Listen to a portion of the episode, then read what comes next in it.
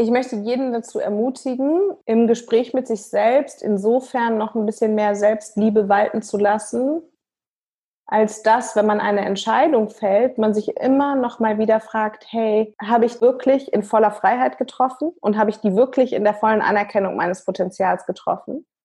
Weil wir feststellen, dass die Leute immer mal wieder ein bisschen zu tief stapeln, weil sie sich immer mal wieder zu sehr einschränken, mental und emotional und sich zu sehr begrenzen, deshalb in ihrer Lebensgestaltung.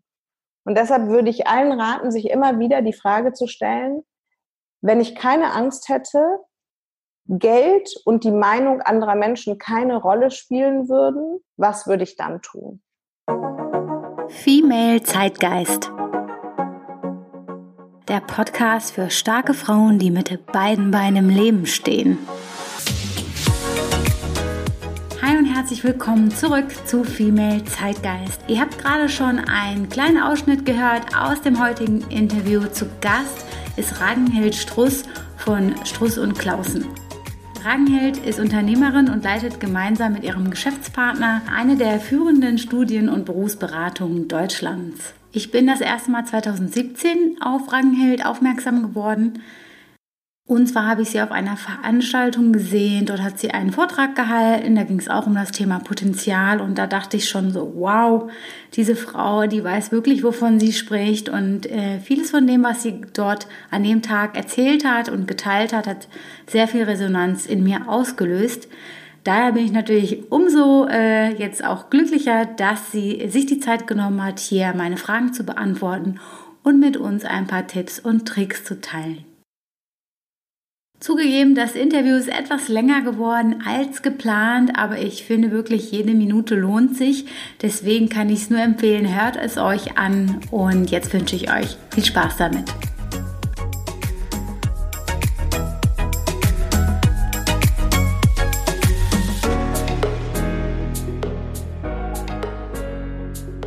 Also herzlich willkommen bei Female Zeitgeist. Wir fangen an direkt mit sieben Speed-Dating-Einstiegsfragen.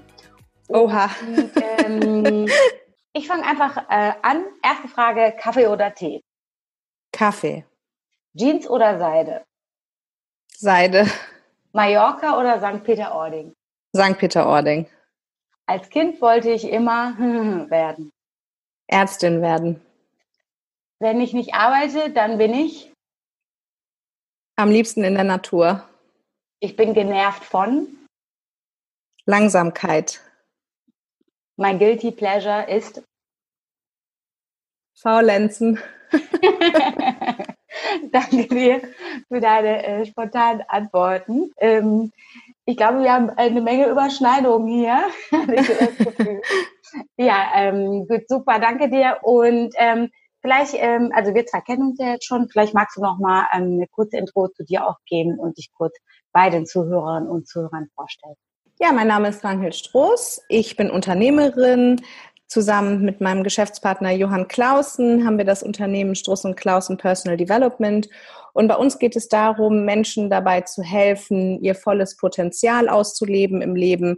Wir sind gestartet in der klassischen Karriereberatung und haben im Laufe unserer Tätigkeit gemerkt, dass Karriereplanung eben immer auch Lebensplanung ist. Von daher ist unser Angebot jetzt wesentlich ganzheitlicher und wir unterstützen Menschen in Bezug auf ihre Erwerbstätigkeit, aber eben auch in Bezug auf die allgemeine Lebensgestaltung dahingehend, dass sie sich selbst verwirklichen können und so ein glückliches und rundum zufrieden und erfolgreiches Leben führen können.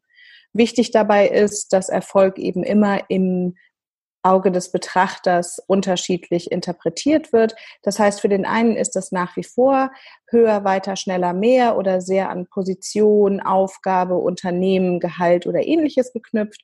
Und für andere geht es da vielleicht um andere Werte und Motive, die eher darauf ausgerichtet sind, ähm, einen sozialen Fußabdruck zu hinterlassen oder möglichst international zu arbeiten oder vielleicht auch ähm, weniger zu arbeiten als 40 Stunden und eine sogenannte Prisma-Karriere zu verfolgen, indem man verschiedene Tätigkeiten miteinander verbindet, so wie du das ja auch ganz beeindruckend machst oder vielleicht auch einfach insgesamt ähm, so zu leben, dass man nicht das Gefühl von Einschränkung oder Störgefühl hat. Hast du das Wort Selbstverwirklichung auch schon genannt? Was genau bedeutet das?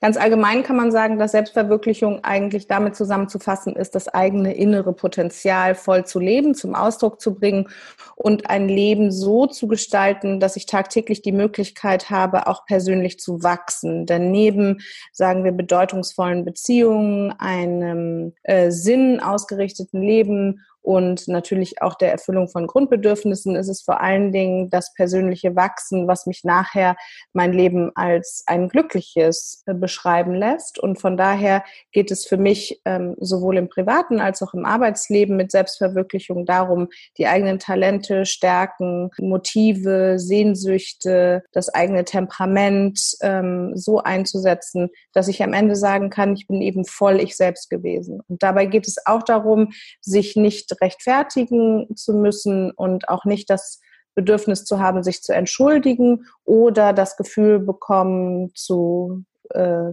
zu bekommen, sich schämen zu müssen. Mhm. Wenn das alles ähm, erfüllt ist, dann würde ich sagen, lebe ich ein selbstverwirklichtes Leben. Ich hatte jetzt so als Bild im Kopf äh, No Regrets am Sterbebett, ja, dass man als alter Mensch dann irgendwann sagt, ich habe mein Leben gelebt und es war gut so und ich bin damit zufrieden. Also so eine Art stelle ich mir das vor. Und deshalb bedeutet Selbstverwirklichung auch tagtäglich den Mut aufzubringen, sich eben erstmal zu fragen, was im Inneren ähm, als Impuls da ist. Ne? Weil häufig, das sehen wir auch in unseren Beratungen, ist der äußere Impuls beziehungsweise die angenommene Erwartung von anderen oder die Furcht, dass man eventuell komisch dastehen könnte, ein ganz großer Hinderer, eine sehr starke Beschränkung, wenn es darum geht, ähm, sozusagen voll die Selbstverwirklichung anzustreben. Also für Selbstverwirklichung braucht man eine Menge Kraft und eben auch das Bewusstsein überhaupt erstmal darüber, was im Innen eigentlich so los ist. Also äh, derjenige, der sich sehr gut kennt und viele ähm, Dinge aus dem Unbewussten ins Bewusste heben kann, der hat natürlich die Möglichkeit, wesentlich mehr Steuerung im Leben vorzunehmen. Das heißt eben auch bewusster an der eigenen Selbstverwirklichung im Sinne der Lebensgestaltung zu arbeiten. Also dieses Thema, das bedeutet sehr viel Kraft. Das hat gerade bei mir sehr viel Resonanz ausgelöst, ähm, weil ich das aus ähm, eigener Erfahrung auch ganz gut kenne. Ich weiß nicht, kennst du dieses Konzept von, ähm, oder ich glaube, da gibt es unterschiedliche Dinge, ähm, äh, Proklama die Proklamation, die eigene Proklamation an die Welt, irgendwie sozusagen, wo man seinen eigenen Zweck äh, definiert. Und mhm. das mache ich gerade so für mich selbst schon seit ein paar Monaten und ich kriege das nicht hin und es kostet mich einfach unheimlich viel Kraft, das irgendwie zusammenzukriegen. Ähm, woran könnte, also woran liegt das, dass das ähm, diese, dieses nach innen gerichtete, sich mit sich auseinandersetzen, so viel Kraft braucht? Was sind da deine Gedanken zu? Also Kraft ist ja erstmal nichts Negatives. Ne? Das ist ganz wichtig. Wenn ich sage Kraft, dann meine ich nicht, oh Gott, das ist furchtbar anstrengend und nee, lass mal lieber. Sondern mit Kraft meine ich, dass du in irgendeiner Form Energie aufbringen musst. Das heißt, du musst Zeit investieren. Du musst eben auch die Energie in Form der Selbstliebe und der Disziplin als Form der Selbstliebe investieren, dass du ähm, einfach die innere Einsicht hast, dass es ein bisschen dauert, bis man diesen Prozess ähm, ganz barrierefrei besch beschreiten kann. Ne? Deshalb ist es jetzt zum Beispiel in deiner Aussage, was übrigens ein super Coaching-Thema wäre, ähm, total spannend, dass du sagst, ich krieg das nicht hin. Das ist ja schon ein großes Stigma, was du dir auflegst. Du könntest dir auch sagen, bis jetzt habe ich das noch nicht geschafft oder ähm, ich frage mich vielleicht eher, wie könnte ich das in Zukunft hinkriegen, damit es für mich nicht in der Form anstrengend ist. Kraft heißt einfach, ich atme durch und nehme mir selber den Raum, die Zeit und schenke mir die Energie von mir selbst, dass ich eben besonders insofern tief eintauche, als dass ich versuche, diese blinden Flecken und das Unbewusste mal zutage zu bringen. Und für manche Leute übrigens kann das auch ganz schön unter Druck setzen, wenn man diesen Zweck der Existenz, so heißt es ja ähm, in The Big Five for Life, äh, definieren möchte. Denn manchmal ist das gar nicht so leicht, so, also das so runterzubrechen und so einen starken Fokus zu bilden.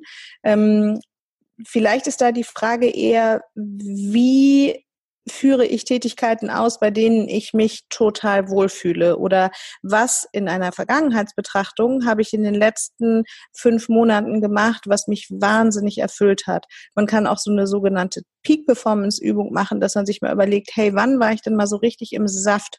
Und das muss gar nicht unbedingt irgendwas Berufliches sein, weil wir beim Zweck der Existenz auch sehr schnell in Leistungskategorien denken, sondern das kann auch sein, dass du für deine Schwester eine Geburtstagsparty organisiert hast und einfach wahnsinnig liebevoll Geschenke zubereitet, äh, vorbereitet hast und ähm, mhm. Kuchen zubereitet hast und eine tolle Rede gehalten hast oder so. Also ja. bei diesem Zweck der Existenz ähm, oder eben diesem Lebenszweck der Proklamation, des inneren Ausdrucks des Seins, ähm, ist manchmal, finde ich, einfach ein bisschen zu viel Druck auf dem Thema. Und deshalb auch nochmal zu dem Begriff Kraft. Es geht einfach nur darum, dass man in sich selbst investiert, also Kraft im Sinne der Energie. Und ähm, diesen Mut aufzubringen, ähm, bezog ich eher darauf, dass man ähm, sich selber auch insofern ernst nimmt, als dass man sich als erste Person zuhört und eben nicht durch diese Frage, oh Gott, was würden die anderen denken und wie stehe ich dann da und was macht das für einen Eindruck und darf man das in unserer Gesellschaft überhaupt oder so sich durcheinander bringen lässt. Ne? Weil diese mhm. innere Stimme der anderen oder die innere Stimme des sogenannten Über-Ichs, also des starken inneren Kritikers, was man darf und man sollte und man nicht machen sollte und so, die ist bei vielen so stark ausgeprägt. Also ich gebe dir ein Beispiel. Ähm, wenn jetzt zum Beispiel ähm, jemand aus einer Familie kommt, hatte ich gerade letzte Woche eine Kundin, in der beide Eltern bildungsfern aufgewachsen sind, ähm, dementsprechend eher einfache Jobs hatten, ein einkommensschwaches Elternhaus, also ähm, in dem dann nun dieses Einzelkind, ein Mädchen mit dem Dogma sozusagen großgezogen wurde, dass es es unbedingt mal besser haben sollte. Und an dieses, du musst es unbedingt mal besser haben, ähm, wurden ganz viele Glaubenssätze geheftet von Mann muss studieren, Mann muss so und so viel Geld verdienen, Mann muss als Frau sich so und so durchsetzen. Und ähm, dann gab es mal einen Rechtsstreit der Mutter ähm, mit dem Vermieter und da ist das kleine Mädchen irgendwie mitgegangen und dann wurde von dort an von der Mutter, die Kellnerin war, die Geschichte erzählt, du hast im Gericht oder in, ähm, bei dem Anwalt äh, eben diese und jene Sprüche gemacht. Seitdem war klar, dass du Jura studieren würdest.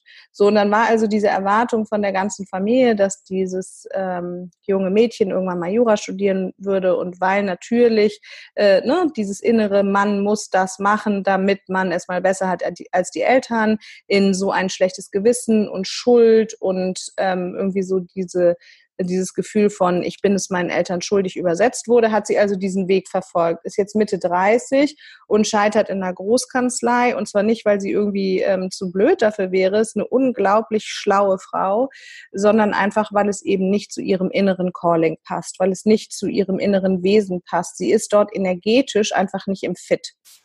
Und ähm, dann eben sich zu lösen und den Mut zu entwickeln, zu sagen, hey Leute, es ist einfach nicht meins, ich wechsle den Weg, ähm, das ist etwas, was manchmal ein bisschen inneren Anlauf braucht und wofür man sich einfach wirklich ganz bewusst auch ähm, Zeit nehmen muss und Energie aufbringen muss. Das meinte ich gerade.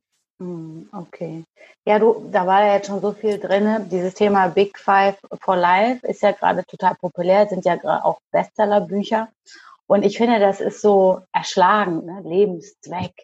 Ähm, ich äh, finde das einfach, wie willst du das denn definieren, so mal eben schnell? Und ich glaube, das ist auch irgendwie temporär unterschiedlich, oder? Also ich glaube, mit 20 ähm, ist man doch ein anderer Mensch mit anderen Blickwinkel auf viele Dinge als mit äh, Ende 30 und deswegen ähm, ja ist das ist das vielleicht auch dieses Thema, dass der Druck aufkommt ganz schnell, glaube ich auch bei vielen aktuell präsent. Ich glaube, dass es trotzdem sinnvoll ist, sich immer mal wieder zu überlegen, was sind eigentlich die Leitsterne meines Lebens. Ne? Also diese Big Five for Life, die kann man ja auch so umdeuten, dass man sagt, hey, in fünf Jahren kann ich die ja nochmal neu definieren. Ähm, nichtsdestotrotz stellen wir fest, dass es für die Psyche auch sehr erleichternd ist, wenn es eine bestimmte Ausrichtung im Leben gibt. Ne? Ähm, das muss aber nicht unbedingt ein Ziel im Außen sein, etwas, was man dann tatsächlich erfahrungsorientiert irgendwann gemacht oder erledigt haben muss, wie zum Beispiel so und so viel Geld verdient oder so und so viel Menschen geholfen oder in dem und dem Ausland gewesen zu sein, sondern das kann ja auch eine werteorientierte Perspektive einnehmen. Also dass man sagt, hey, in diesem Jahr stelle ich mein Handeln vor allen Dingen unter die Werte Disziplin, Kompetenz und Liebe. Das heißt, bei allem, was ich tue, kann ich mich dann folgend fragen, ähm, wird es meinen Werten gerecht? Also zahle ich hier mit meinem Verhalten ein äh, auf das Thema Disziplin, Kompetenz und Liebe. Und dann habe ich zumindest mal die Möglichkeit, mein Handeln so ein bisschen zu steuern und auch ein bisschen zielgerichteter vielleicht dafür zu sorgen, dass ich Ressourcen nicht da verschwende, wo sie für mich, meinem eigenen inneren Kern quasi nicht dienlich sind. Und ähm, die Fragen vielleicht ein bisschen kleiner oder anders zu stellen, kann ja schon helfen, diese Ausrichtung zu finden. Ne? Indem ich mich nicht frage, oh Gott, was ist denn mein Lebenszweck? Und wenn ich jetzt irgendwie 90 bin, was will ich denn auf meinem Sterbebett auf jeden Fall sagen oder gemacht haben? Sondern ich könnte mich ja mal ganz einfach fragen, hey, wann habe ich eigentlich letzte Woche die größte Freude empfunden? Und was hat mir eigentlich keinen Spaß gemacht?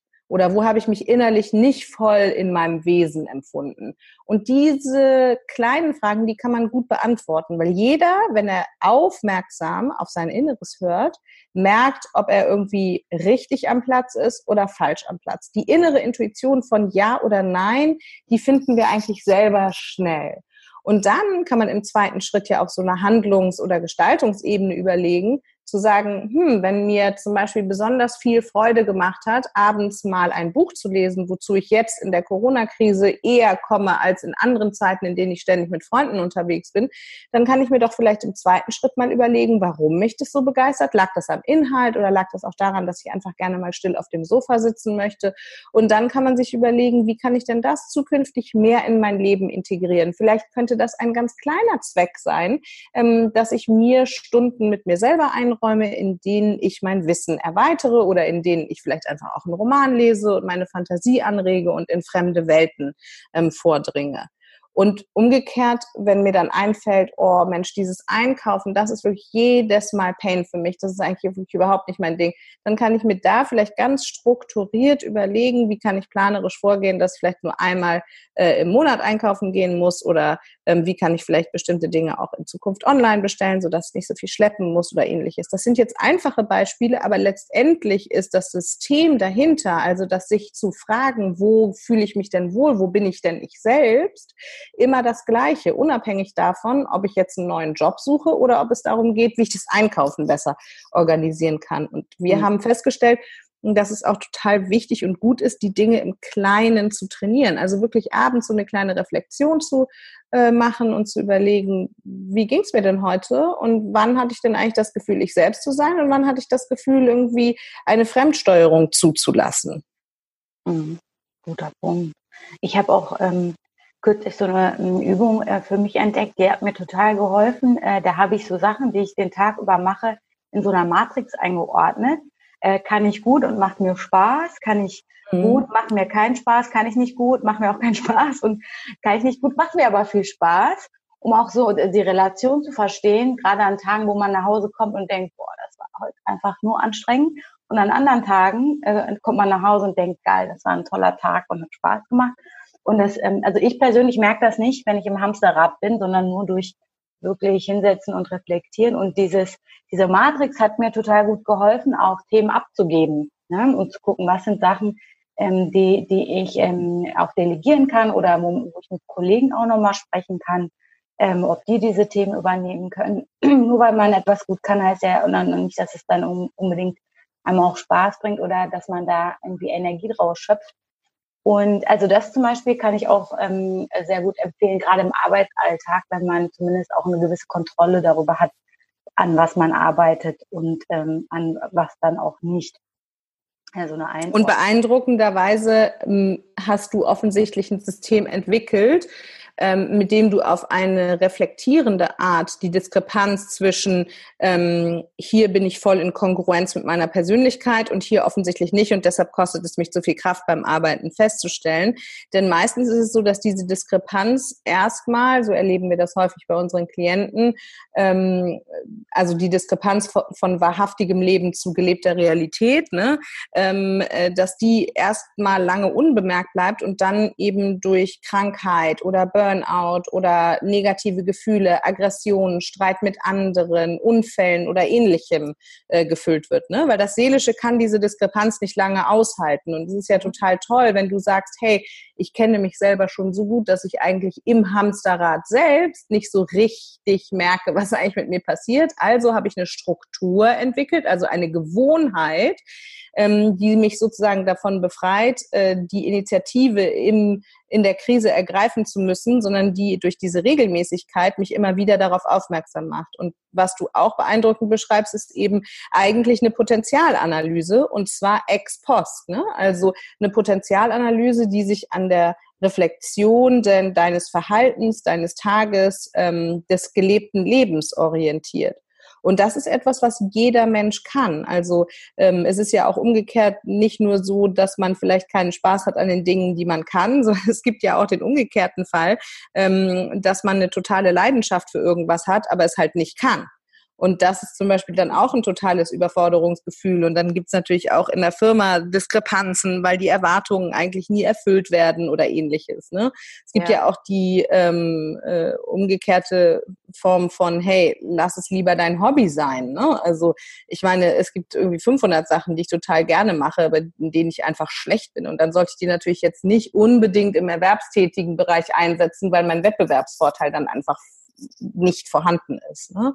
Und ja. das ist, glaube ich, häufig eine Gefahr bei dieser ganzen ähm, Passion, also Leidenschaftsdiskussion. Ne? Es wird jetzt immer gesagt, oh, du musst das machen, wo deine Leidenschaft liegt und so weiter. Das ist auch richtig, nur solltest du es gleichzeitig auch können. Und deshalb ist eben diese Betrachtung, ja. die du da vorgenommen hast, total gut und die kann ja jeder abends mal vornehmen. Ne? Auf jeden Fall kostet nicht viel, außer Zeit. Und ähm, also ich hatte ganz schön viele Aha-Momente, äh, als ich das, also ne, das, das klingt ganz banal, aber diese einfache Matrix hat äh, mir wirklich geholfen, ein paar Dinge wirklich besser zu strukturieren und abzugeben und andere hinzuzunehmen und auch zu sehen, okay, das sind vielleicht Sachen, ähm, da kann ich äh, eher äh, mal so ein bisschen ähm, zuarbeiten. Aber zum Beispiel gibt es so Projekte, würde ich nicht übernehmen, weil da hatte ich zwar Interesse drin, aber da wüsste ich, das, äh, das würde, da, da würde ich jetzt nicht drin aufgehen und da wäre die Performance halt nicht so gut, wie ich mir die wünschen würde. Ähm, und also das hilft auch so ein bisschen, je nachdem, wie man auch seine Karriere angehen will. Aber auch privat, ja. Ich kann nicht gut singen, aber ich mache das total gern.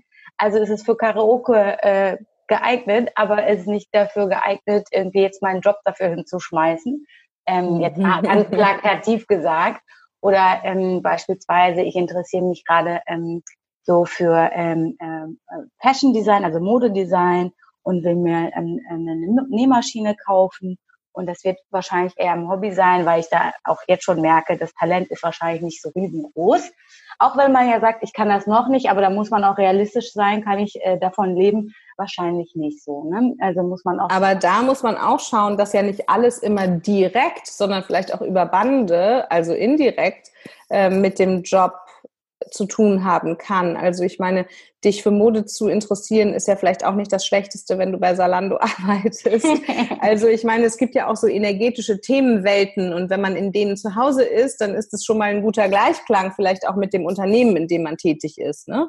Also wenn ich jetzt zum Beispiel ähm, für ein Energieunternehmen arbeite, was sich gar nicht mit Nachhaltigkeit oder Umweltschutz oder ähnlichem beschäftigt, aber auf meiner Werteliste und meiner Interessensliste vielleicht irgendwie Nachhaltigkeit und Natur eine eine wahnsinnig große Rolle spielen, dann weiß ich von vornherein, dass obwohl das vielleicht auf der Interessensebene nicht mit einer Fertigkeitenebene verbunden ist und was direkt mit meiner Aufgabe zu tun hat, ich trotzdem in unterschiedlichen energetischen Themenwelten unterwegs bin und das wird sich langfristig einfach negativ auswirken. Das ist wirklich, mhm. also ganz klar einfach, weil das innere System einen solchen Unterschied nicht lange handeln können wird. Und das meinen wir eben auch mit Selbstverwirklichung, dass es darum geht, dass du im energetischen Einklang mit deinem Wesenskern lebst. Und das ist im ersten Moment noch nicht mal unbedingt abhängig von irgendwelchen Tätigkeiten, Fähigkeiten oder Fertigkeiten, sondern da geht es erstmal darum, sozusagen das ähm, seelische Prinzip, deinen Charakter, deine Persönlichkeit, wie auch immer du das nennen magst, was dich im im Inneren auszeichnet, voll berücksichtigt ist, berücksichtigt ist bei dem, was du tust. Ja. Ja, ich glaube auch, dass das äh, momentan ähm, echt ein Riesenthema bei vielen Leuten ist.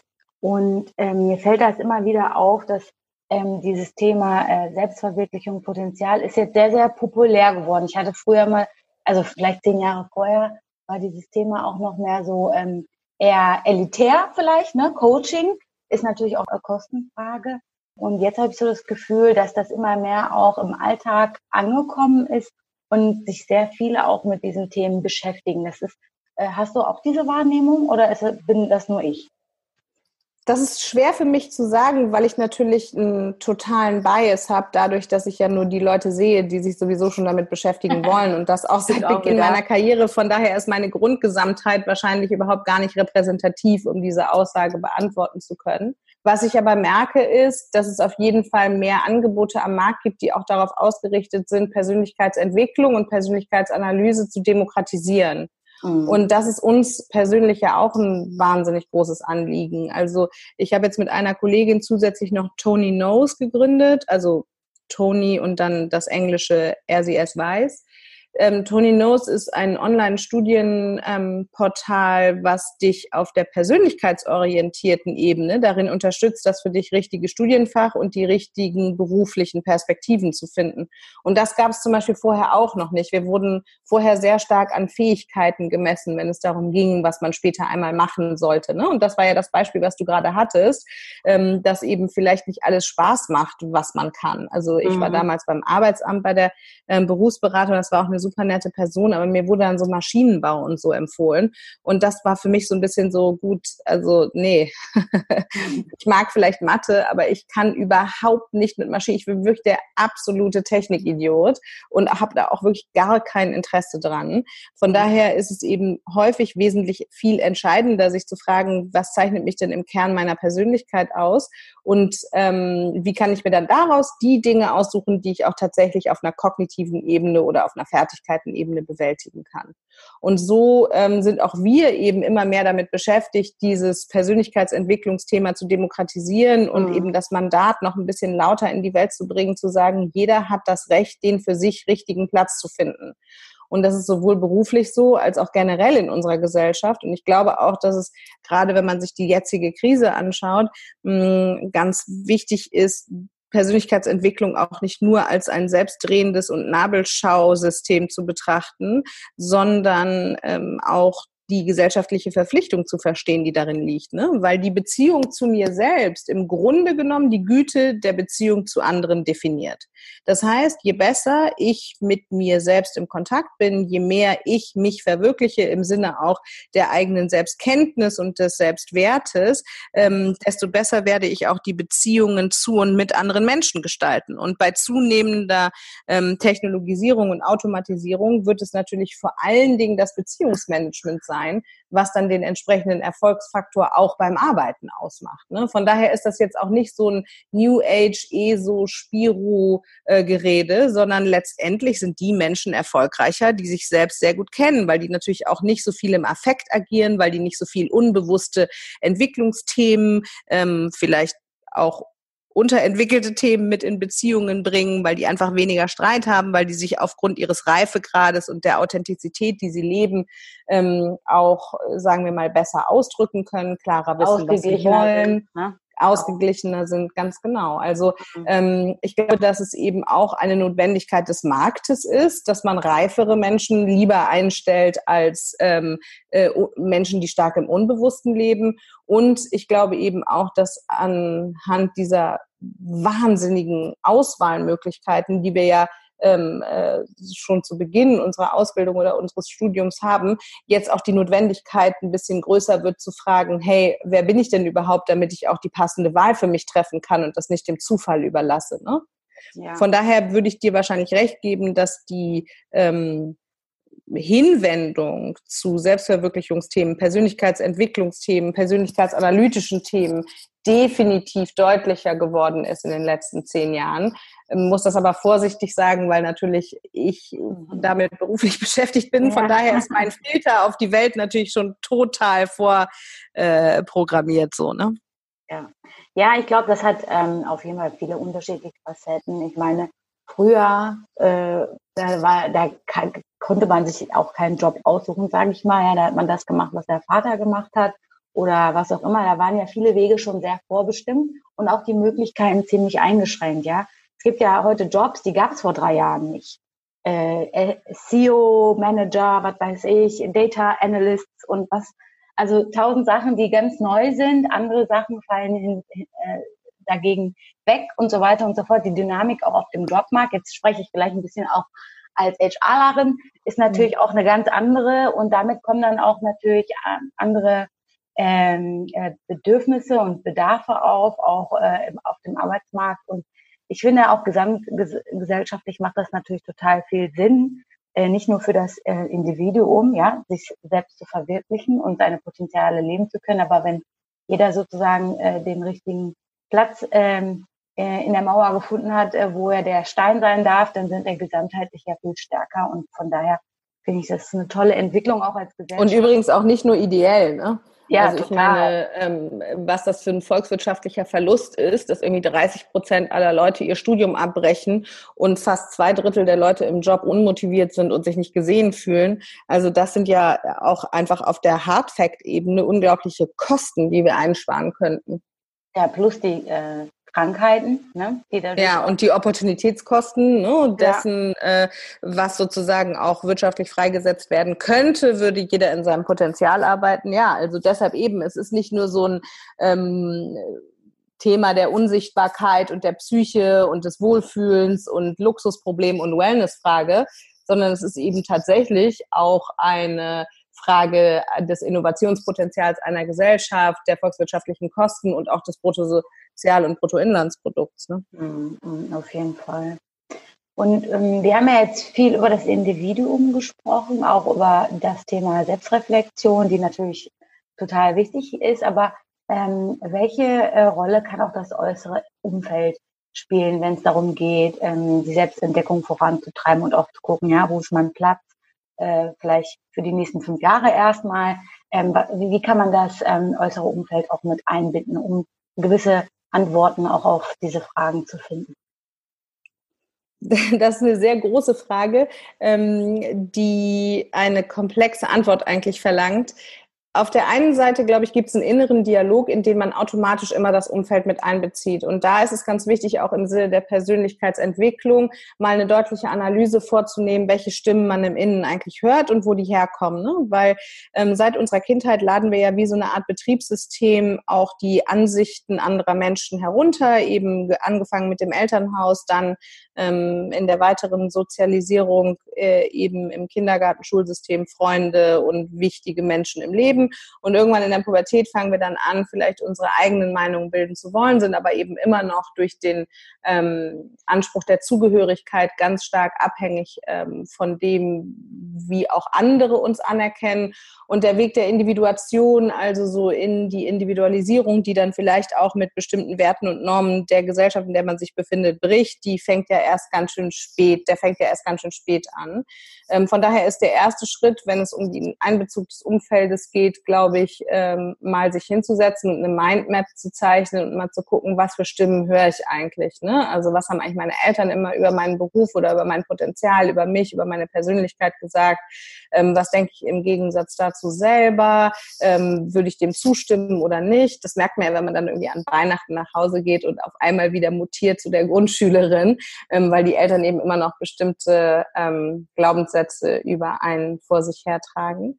Also das ist das eine, wo es um das Umfeld geht, das ist inkorporierte Umfeld, dass man das mal für sich ganz klar hat. Denn in dem Moment, wo man es bewusst hat, wird man nicht mehr automatisch davon gelenkt und geleitet, sodass man dann eben die Möglichkeit hat, schon wesentlich freier zu entscheiden.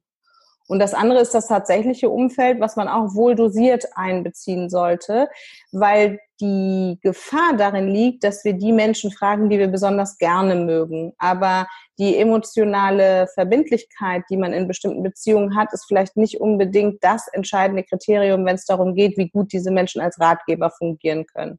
Und da rate ich immer zu zwei Dingen. Nämlich, wenn ich wirklich konstruktive Kritik und guten Rat haben möchte, dann muss ich mich auf der einen Seite fragen, wie reif ist der Mensch auf dem Thema, worum es für mich geht, auf persönlicher Ebene? Also ist er damit selber geklärt? Hat er das für sich gut hingekriegt? Weil immer dann, wenn jemand ähm, emotionale, psychische oder ähm, irgendwelche anderen Schwierigkeiten auf einem Thema hat und vielleicht selber irgendwie am Struggeln und am Ringen ist, dann ist die Wahrscheinlichkeit und Gefahr auch groß, dass er seine eigenen Themen auf dich überträgt. Ne? Das heißt, dass der Rat dann weniger dir gilt, als mehr Selbstaussage ist. Und das Zweite ist, dass derjenige einfach fachliche Kompetenz haben muss. Also, weil wenn ich eine fundierte Entscheidung treffen möchte, dann ist es für mich ja vor allen Dingen wichtig, dass auch wenn ich andere Leute zu Rate ziehe, ich eine möglichst hinreichend gute Informationsgrundlage zur Verfügung habe. Das heißt, dass es eben auch eine Sachebene gibt, die bei dem Rat und dem Einbezug vom Umfeld super entscheidend ist. Von daher fragte ich eben immer, okay, wie ist dieser Mensch auf dem Thema, was mich gerade interessiert, persönlich aufgestellt? Ist es ein guter Ratgeber? Hat er damit selber eine Klärung erfahren oder vielleicht selber schon eine Entwicklung zurückgelegt und kann mich von seinen Erfahrungen auch auf emotionaler Ebene profitieren lassen? Und auf der anderen Seite ähm, ist er fachlich, sachlich, auf so einer rein objektivierten Ebene jemand, der auch quasi ein Joker-Anruf wert wäre. Mhm. Ich höre jetzt daraus, äh, was du sagst. Nicht jedes Feedback, was man bekommt, sollte man sich äh, sofort annehmen, sondern erstmal äh, reflektieren auf Basis der Themen, die du gerade angesprochen hast, richtig? Genau, also es gibt ja dann noch den Unterschied zwischen, ich suche aktiv jemanden auf, dann kann ich das ja quasi vorbereiten, ne, dass mir überlege, wen spreche ich denn jetzt tatsächlich an. Und dann gibt's eben auch die Form von ungefragtem Rat, also Feedback oder Kritik, die man von außen bekommt. Und da stellen wir fest, wenn wir Menschen beraten, dass Feedback von außen häufig wesentlich viel zu ungefiltert direkt ins Herz gelassen wird oder direkt eben in Entscheidungen mit einbezogen wird. Ich würde bei Feedback, was ich von außen bekomme, mich erstmal fragen, ob ich den Menschen auch um Rat fragen würde. Und wenn es nicht der Fall ist, dann würde ich mir, glaube ich, das Feedback auch nur sehr bedingt anhören. Hm. Hast du vielleicht mal ein Beispiel für uns, um das so ein bisschen klarer zu machen? Naja, wenn ich zum Beispiel ähm, in einer Werbeagentur arbeite und im Kreativbereich tätig bin ne? und ähm, äh, ja, dann vielleicht ähm, äh, den nächsten Schritt machen möchte und irgendwie Art Director werden will oder vielleicht überlege, auch mich selbstständig zu machen im kreativen, wirklich künstlerischen Bereich.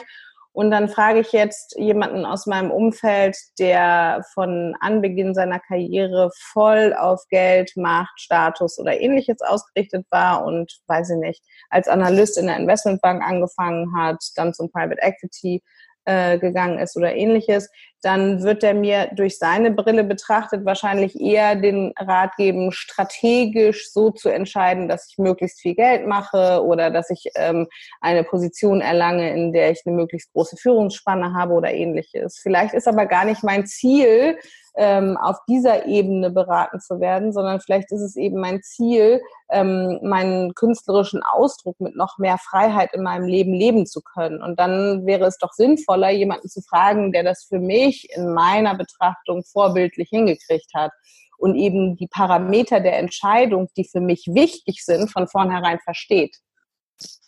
Mhm. Verstehe. Ja, ich glaube, dieses Thema Feedback ist ähm, für viele immer auch ein Thema, an dem man äh, struggelt und dieses äh, Einsortieren ist immer auch ein wichtiges Thema. Und, Was äh, dabei total hilft, ist auch zu verstehen, dass man sich selber besseres Feedback geben kann, als man so denkt. Mhm. Wenn wir nur in unserem Kopf bleiben und das alles im Unsichtbaren ist, was wir uns so als Gedanken machen, dann ist es natürlich schwer möglich, in einen strukturierten Dialog mit sich selbst einzutreten. Wenn man aber zum Beispiel eine strukturierte Form des Journalings findet und vielleicht zum Beispiel morgens äh, einmal fünf Minuten aufschreibt, was man eigentlich an dem Tag ins Auge fassen möchte, worauf der inhaltliche, emotionale oder eben auch der rein arbeitsproduktive Fokus liegt, ähm, und dann abends mal einen Abgleich vornimmt und sich dann fragt, hey, und ne, so ähnlich wie du das eben auch formuliert hast, wie habe ich mich dabei gefühlt, was lief gut, was lief nicht gut, was habe ich vielleicht vor mir hergeschoben, was habe ich total schnell und gerne erledigt, wie habe ich mich in der Kommunikation mit meinen Kolleginnen und Kollegen gefühlt und das dann einfach mal schwarz auf weiß zu Papier bringt, dann hat man wesentlich mehr Daten, an denen man sich festhalten kann und kann dann auch in einen strukturierten Dialog mit sich selbst einsteigen, sprich die Beziehungsqualität zu sich selbst auf einer kommunikativen Ebene verbessern. Und dann kann man sich selber viel mehr Feedback geben, als man das so annehmen würde, wenn man in dieser mm, unsichtbaren Gedankensubjektivität gefangen ist. Ne? Also mach dich auch selbst zu deinem Ratgeber. und, und, und was hast du gerade gesagt? Unsichtbare Gedankensubjektivität? Ja. Ähm, was, was genau meinst du damit?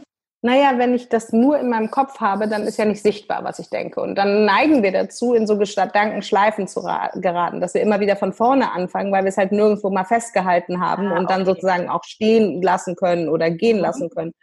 Und es ist eine objektivierte Form des Dialoges, wenn ich vor mir liegen habe, was ich denke, weil ich dazu dann den zweiten oder nächsten Gedanken fassen kann. Und dann wird es so ein bisschen objektivierter, weil es eben aus dem Kopf rauskommt. Ne? Verstehe. Ja, aber ich kann das aus persönlicher Erfahrung auch total unterstützen. Alles, was ich aufs Blatt bringe, da habe ich erstmal das Gefühl, ich habe es akzeptiert, weil ich sehe es vor mir so und dann kann man auch mit dem äh, Prozessieren dieser Themen anfangen, weil es dann ähm, da ist, also physisch sozusagen da ist, weil es da steht. Ja? Und dann kann man, mhm. äh, da kommt man auch nicht mehr drum herum, dann guckt man sich das an oder man akzeptiert das liebevoll. Das ist auch so ein Thema, mit dem ich immer ähm, äh, äh, an dem ich arbeite, dann es einfach mal stehen zu lassen und dass man nicht immer sofort überall Aktionen äh, hinterher folgen lassen muss, sondern es auch mal okay ist, es einfach nur erstmal anzuerkennen, dass es da ist, ja. Ähm, naja, und spannend ist ja auch, dass du wesentlich mehr verstehen kannst, wie du dich eigentlich fühlst mit bestimmten Gedanken, ne? Mhm. Ja. Wenn du sie schwarz auf weiß hast, also wenn sie sichtbar sind, weil du dann eine Position dazu entwickeln kannst. Und ähm, neben dem Journaling, äh, was momentan ja auch äh, geraten wird, und ich hatte jetzt vor kurzem auch die Vera Strauch hier, die hat ja auch diesen Bus dieses Business-Journal, was ich auch äh, mal ausprobiert habe und auch total hilfreich fand. Ähm, was kann man noch so in seine alltägliche Routine einbauen, um sozusagen die innere Stimme auch ein bisschen lauter zu hören, als vielleicht im Alltag üblich? Ich finde ja Veras ähm, Business Journal auch total toll. Ich hatte mit ihr selber auch schon die Ehre, von ihr interviewt zu werden für den Podcast. Und ähm, da haben wir auch gemerkt, dass wir einfach in ganz vielen Gedanken so total aligned sind. Ähm, von daher äh, kann ich nur jedem empfehlen, sich ihre Gedanken auch nochmal ein bisschen deutlicher äh, anzuhören. Da, ähm, glaube ich, findet man ganz viel Potenzial drin, nicht nur inspiriert zu werden, sondern eben auch auf so einer pragmatischen Lebensebene irgendwie voranzukommen ich glaube, dass es vor allen Dingen wichtig ist, sich Zeit zu nehmen. Was wir immer wieder feststellen in unseren ähm, Karriereberatungen ist, dass die Leute das Gefühl haben, persönliche Dinge müssen ad hoc und ganz schnell einem einfallen. Das ist quasi wie so ein Sternschnuppenmoment oder so ein Heureka-Moment. Und das Wichtigste ist, auch Leere und Stille aushalten zu können, um dann dem Unbewussten mal die Möglichkeit zu geben, vielleicht so ein bisschen zu sprudeln und ähm, ja, einfach mehr aus dem Inneren zur Verfügung zu stellen an Gedanken und Gefühlen. Von daher ähm, geht es beim Aufschreiben nicht nur darum, dass man sich kurz hinsetzt und einfach alles runterrattert, was so im ähm, Vordergrund des Gehirns gerade verfügbar ist, sondern dass man ritualisiert immer wieder das Innere zur Ruhe kommen lässt. Dafür hilft natürlich auch Meditation, dafür helfen ruhige Spaziergänge und neben dem Aufschreiben finde ich kreative Übungen vor allen Dingen gut, weil manchmal das Unbewusste vielleicht gar nicht unbedingt die passenden Worte zur Verfügung hat, um Sätze zu formulieren, sondern manchmal ist es auch schön, vielleicht einfach so kleine Zeichnungen zu machen oder aus Zeitungen Dinge auszuschneiden, die einen inspirieren und die alle mal auf ein Blatt Papier zu kleben und dann zu schauen, hey, wenn ich das jetzt hier so als mein kleines Kunstwerk anschaue, was glaube ich denn, was die Person, die das geklebt hat oder geschrieben oder gemalt hat, so denkt oder was die gerade beschäftigt, was würde ich der denn raten? Ne? Also, dass man eben verschiedene Methoden entwickelt, um mal so eine Außenperspektive einzunehmen.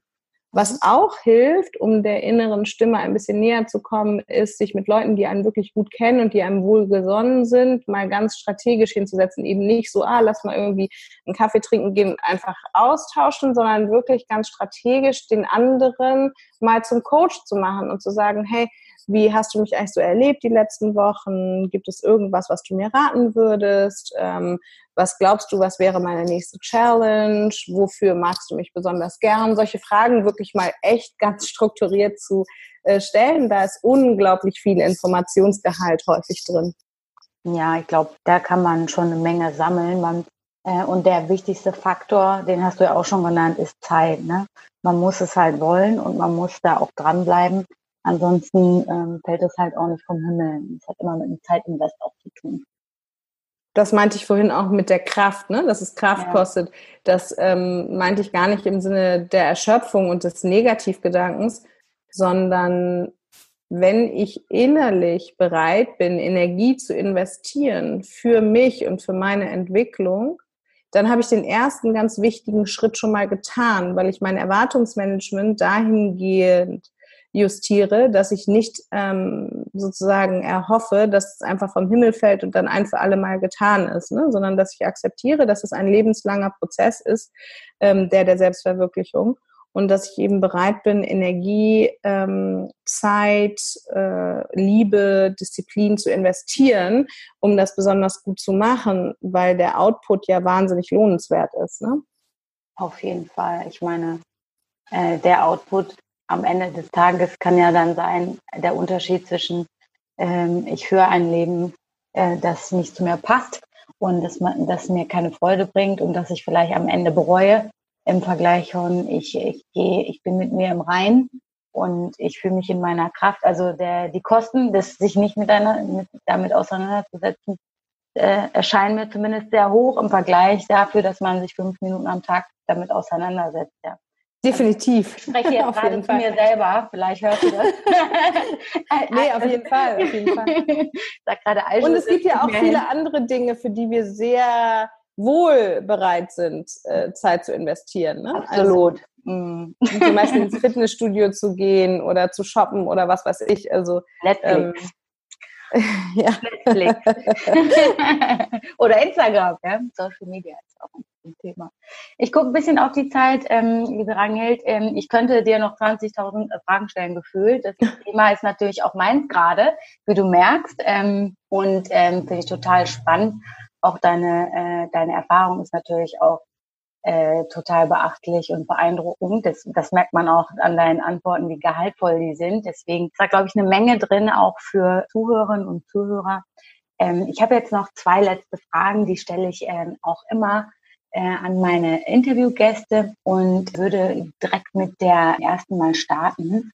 Und zwar, da geht es eher so ein bisschen auch um dich. Wir haben ja jetzt viel über Lernprozesse auch gesprochen. Was hast du denn in den letzten zwölf Monaten über dich gelernt, was du vorher noch nicht wusstest? Da kann ich direkt ans, an den Anfang von deinem Interview zurückkommen. Und zwar hast du mich doch vorhin gefragt, was mein Guilty Pleasure ist und ich habe Faulenzen geantwortet mhm. und musste ja dabei selber so ein bisschen lachen, weil was ich in den letzten zwölf Monaten gelernt habe, ist, ähm, dass es mir ab und zu wirklich mal ganz gut tut, auch nichts zu tun. Ich war sehr viele Jahre und bin es wahrscheinlich immer noch ganz schön getrieben von so einem Produktivitätsanspruch, von einer Ergebnisorientierung, ehrgeizig, zielorientiert, sich der Weiterentwicklung zu widmen. Und das war für mich immer stark an so einen Tatkraftmoment gebunden. Und ich glaube, dass ähm, wirklich mal ein bisschen Muße walten zu lassen und die Beine hochzulegen und einfach irgendwie auch mal so einen Tag zu haben, an dem man hauptsächlich aus dem Fenster guckt und ansonsten an nichts anderem als an der Kuhle seines Sofas zu arbeiten, ähm, etwas ist, was mir im Grunde genommen besser tut, als ich es jemals vorher so dachte.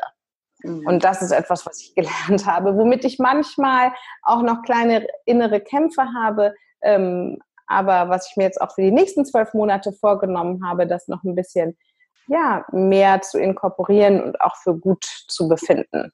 Mhm. Was tust du, um, um dich zu entspannen und wieder aufzuladen? Viel in die Natur gehen, spazieren gehen und dabei am liebsten mit äh, Menschen, mit denen ich bedeutsame Beziehungen habe, tiefgründige Gespräche führen. Ich lese gerne, ich schreibe selber auch viel Tagebuch und eben, wie gesagt, neuerdings liege ich manchmal auch einfach auf dem Sofa, aber das ist eine ganz neue Erfahrung. Äh, ein Buch hast du aber noch nicht geschrieben, Ranghild, oder? Nein, um Gottes Willen. Aber das, da, da warte ich ja drauf. ich glaube, das kommt noch irgendwann. Ja, das ähm. ist mein Gefühl. Kannst ja mal reinfühlen in dich, ob das hin, hinkommt. Keine Ahnung. Mm, super. Ähm, dann meine letzte Frage. Was möchtest du den Zuhörern und Zuhörern von Female Zeitgeist noch mitgeben? Ich möchte jeden dazu ermutigen, im Gespräch mit sich selbst insofern noch ein bisschen mehr Selbstliebe walten zu lassen, als dass, wenn man eine Entscheidung fällt, man sich immer noch mal wieder fragt, hey, habe ich wirklich in voller Freiheit getroffen und habe ich die wirklich in der vollen Anerkennung meines Potenzials getroffen? Weil wir feststellen, dass die Leute immer mal wieder ein bisschen zu tief stapeln, weil sie sich immer mal wieder zu sehr einschränken, mental und emotional und sich zu sehr begrenzen, deshalb in ihrer Lebensgestaltung.